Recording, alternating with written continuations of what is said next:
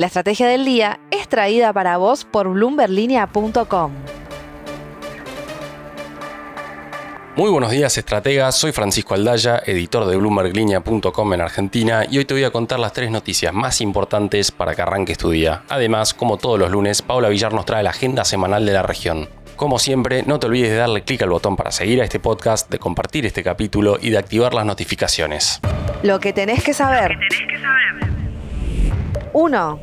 Lo veníamos advirtiendo en este podcast y finalmente tuvimos el primer dato duro el viernes que refleja la recesión que muy probablemente sufra la economía argentina este año. El EMAE del INDEC evidenció una caída interanual del 4,1% en la actividad económica de abril, mientras que la intermensual fue del 1,2%. De cualquier manera que se lo mire, un dato que demuestra una desaceleración y la primera señal contundente de la tremenda sequía que arrasa el sector más importante de la economía, el agro. Y sobre este punto, un dato adicional de la Bolsa de Comercio de Rosario. El ingreso de camiones con granos y cereales en las terminales portuarias de este país este semestre fue el más bajo desde el 2001.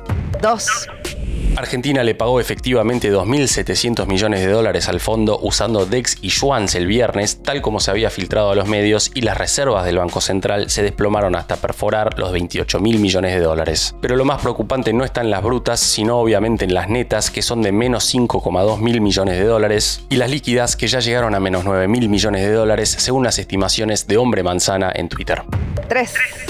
Glencore, el gigante mundial de los commodities, está avanzando en negociaciones para financiar una planta de litio de la francesa Eramet que se está construyendo en conjunto con una empresa china en Argentina. Según Bloomberg News, Glencore lo estaría haciendo a cambio de asegurarse futuros suministros de este componente clave de las baterías eléctricas. El proyecto de Eramet y la compañía china Qingshan tiene un valor de 760 millones de dólares y la planta será capaz de procesar unas 24.000 toneladas de litio por año.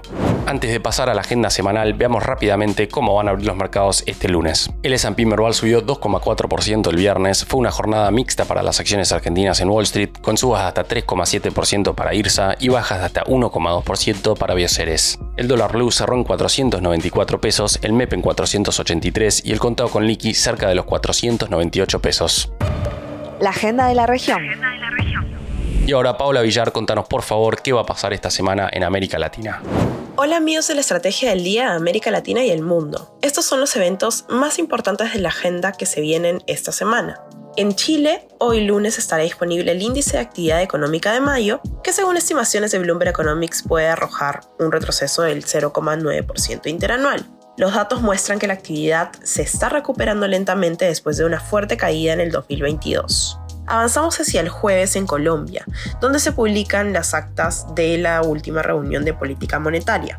Adriana Dupita y Felipe Hernández de Bloomberg Economics mencionan que las minutas proporcionarán detalles adicionales sobre la decisión de tasa del Banco Central en junio y las perspectivas de la entidad monetaria, esperando que se pueda confirmar que el ciclo de ajuste ha terminado, mientras que las autoridades siguen siendo cautelosas. Ese mismo jueves en México, Banxico dará a conocer la acta de su última reunión de política monetaria y se prevé que éstas enfaticen que los formuladores de políticas no anticipan más alzas y esperan mantener la tasa durante un periodo prolongado. El viernes también en México se conocerá cuál fue la inflación mexicana en el mes de junio y Bloomberg Economics espera que la interanual se ubique en 5,1%. En Chile también se publica ese día el índice de precios al consumidor del mes pasado, con Bloomberg Economics previendo que el índice interanual de la inflación caiga 7,9% el sexto mes del año desde 8,7%. Finalmente en Argentina el viernes se publica el relevamiento de expectativas de mercado del Banco Central,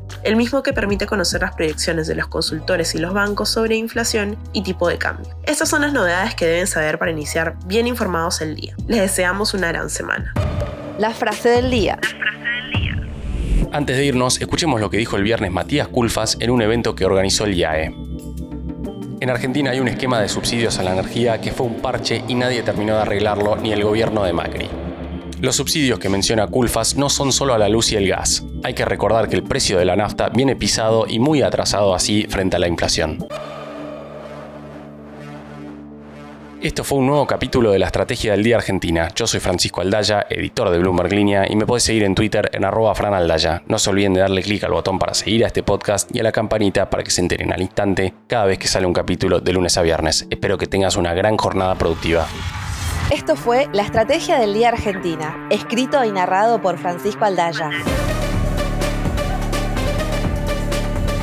Producido por Arturo Luna y Daniel Hernández. Que tengas un día muy productivo.